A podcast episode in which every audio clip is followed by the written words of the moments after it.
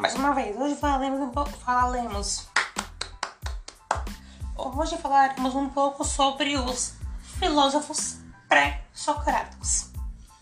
O que são os pré-socráticos? Eles usam a logos, a razão, para buscar a física, é a natureza dos seres, ou seja, daquela época da Grécia Antiga, que é quando se cria a razão, é quando os seres eles não mais pensam somente sobre é, histórias como, por exemplo, deuses, mitos. Os mitos foram sim importantíssimos, mas eles não. Eles, eles sabiam naquela época que os mitos eram só uma parte muito pequena, para alguns equivocados, do que era realmente a razão. Nós teremos quatro passos para chegar até lá. Primeiro, a que eu falei a razão, a, a physis, é a natureza dos seres e suas transformações filósofos que sobre a são chamados de físicos. Não tem nada a ver com a, tem a ver com a física, né? Sim. O cosmo, que é a resposta é, das leis do universo ordenado. Que a gente encontra, né? O cosmo, cosmologia, que são as respostas que nós encontramos no universo. E a arqueologia é o princípio que rege todo o universo que veremos hoje. É, que é a causa primária de tudo, que não é Deus. Para eles, nada vem de Deus. Veremos a seguir por quê.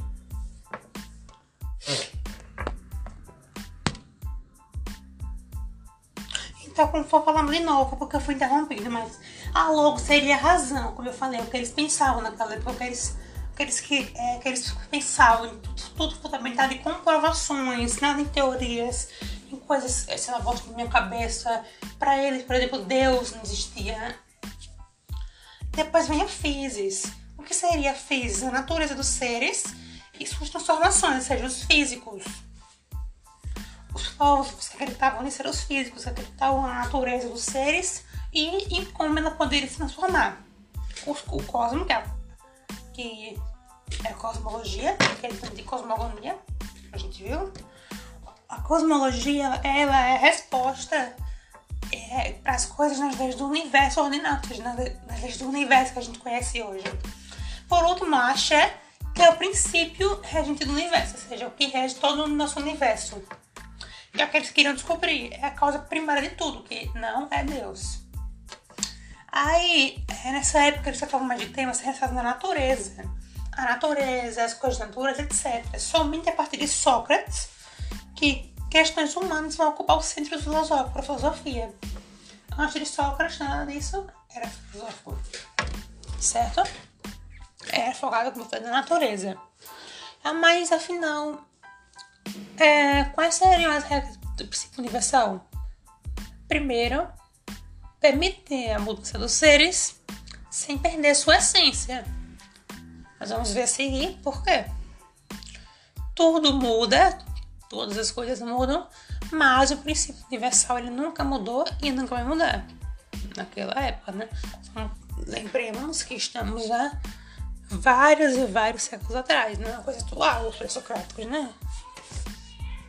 Na Grécia Antiga.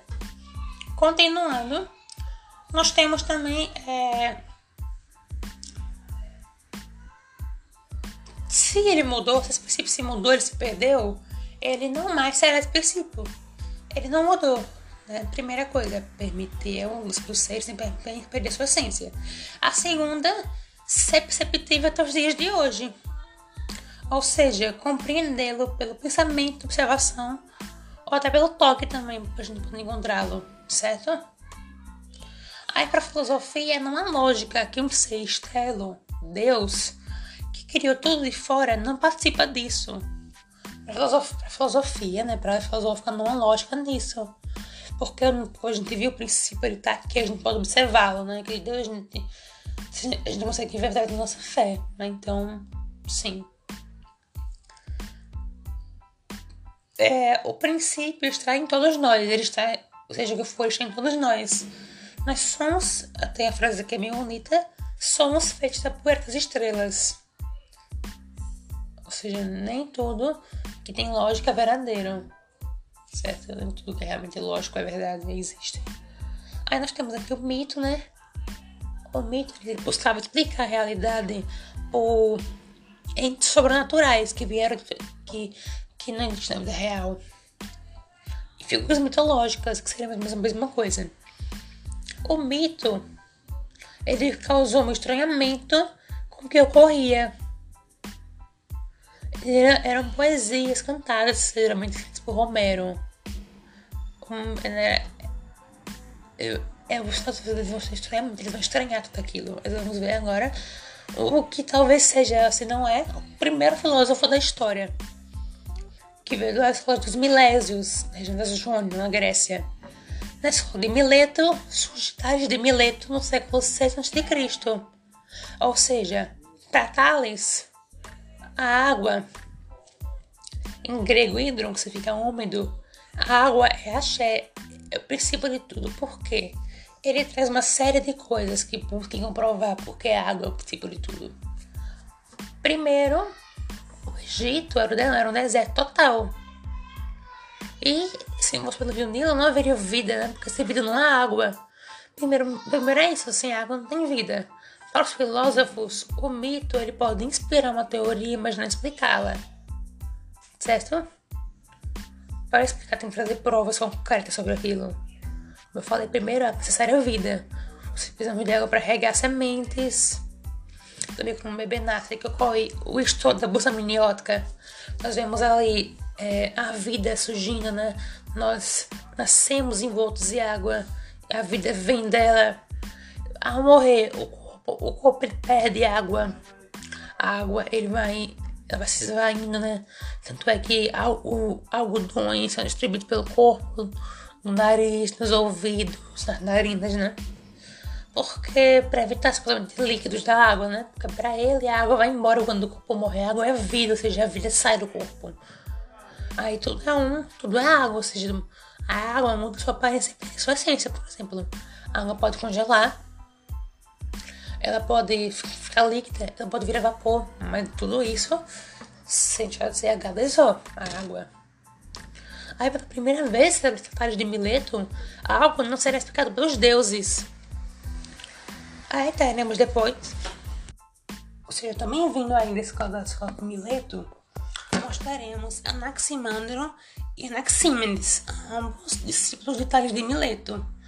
Anaximandro de Mileto o primeiro vai dizer que a axé é o apeiron, ou seja, algo indeterminado, algo infinito, ilimitado, com ciclos eternos de transformação. Ou seja, para ele tudo muda, tudo muda. Vai seguir os princípios de quem? De Heráclito. Tudo, tudo muda. Há infinitas mudanças. A vida vai ter diferença a gente a vida ela vem de muita coisa antes. A nossa vida, por exemplo, não começa só em nascer, crescer, se reproduzir e morrer. A vida vem de muito antes. A vida começa é, com um embrião no útero, quando ele é gerado. E depois que a gente morre, a gente não fica só ali, nosso corpo fica ali, se decompõe, vai se decompondo. Ele vai se modificando, ou seja, a gente tem que observar as coisas além do que a gente vê a visão humana limita, a gente tem que observar as coisas não só da visão humana, mas da visão de sábia, sabedoria. Ou seja, pra ele era coisa bem abstrata, né? Sair do senso comum. Aí nós temos aqui, um discípulo torna-se mestre quando questiona os direitos do seu superior com base nas suas. Teremos aí, agora de Anaximenes, que foram discípulos, mas teve ideias diferentes. Anaxímenes, Anaximandro, ele foi discípulo de Anaximandro. E para ele, a origem era diferente da, da matéria-prima, ou seja, o que existe não é formado por um determinado, mas sim pelo ar, o pneuma.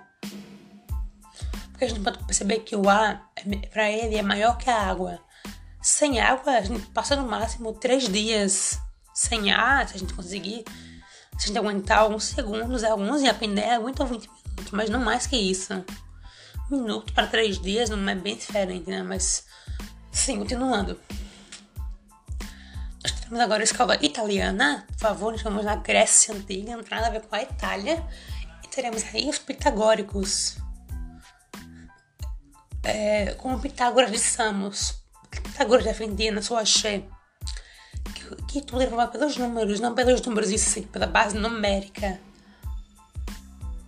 Aí nós, aí nós tínhamos o culto órfico naquela época. O culto órfico dizia que todo mundo recebia um carimbo, o sinal de Deus a nascer. Por exemplo, eu não sei dar um exemplo, mas não coisa muito mitologia grega. Mas se a pessoa se afastasse dos dons que recebeu, os dons divinos, você iria nascendo, reencarnando, reencarnando, reencarnando até, até cumprir esses desejos. Aí, para Pitágoras, tudo no universo pode ser quantificado, qualquer coisa, desde um, um, um micróbio até o Sol. Tudo pode ser quantificado, por isso os, os números, a base numérica é axé. Os números sempre estiveram aqui. Ou seja, as unidades sempre existiram, bem antes da matemática. A matemática surgiu depois, para que humano, nós humanos conseguíssemos entender. A matemática tem uma coisa bem interessante. A matemática não criou os números, ela traduziu para a nossa linguagem. Hum, coisa, né? Pra, né? Continuando, nós temos a escola atomista formada por Demócrito e Leospo. Hum, Para eles, o átomo, átomo significa indivisível em grego. Água, a gente sabe, é significa contrário, e tom, acho que tomo significava dividir, dividir. Então, indivisível. Para eles, o átomo era uma ideia indivisível, invisível e inteligível inteligível porque ela só era perceptível pelo raciocínio lógico e pela análise racional. Aí nós temos aqui várias coisas que representam esse átomo. Ah, o átomo de água, ele era redondo porque a água meio que desliza pelas superfícies. O fogo, a gente topa, topa a mão no fogo, o fogo é meio pontiagudo, ele queima a nossa mão. Então, para eles, o fogo, ele forma triangular. O ferro era bem resistente, ele forma ganchos, cada que um se une ao outro, forma uma molécula de ferro. Não era molécula daquela época, mas o sal parecia uma molécula de água, mas ele tem uma certa velocidade. O ar é semi-transparente, por assim dizer, semi-existente, etc. Por último, temos aqui um pouco sobre o conceito de filosofia. O que é filosofia? Filosofia aborda, através da lógica, as questões, as perguntas feitas pelo homem. Nós vamos ter o pluralismo, que diz que a origem vem mais de um elemento, ou menos assim. Hoje só o monismo, que é só de um elemento. Aí para o filósofo era importante questionar os mitos. Os poetas, eles eram faziam os aedos, eram aedos em grego, eles buscavam explicar algo fantasiosamente. E a cosmo, cosmologia era um discurso filosófico sobre a origem do mundo, certo? Hoje foi meio detalhado, mas eu gostei bastante de falar sobre isso. Espero que também tenha gostado de tudo isso e até a próxima. Tchauzinho!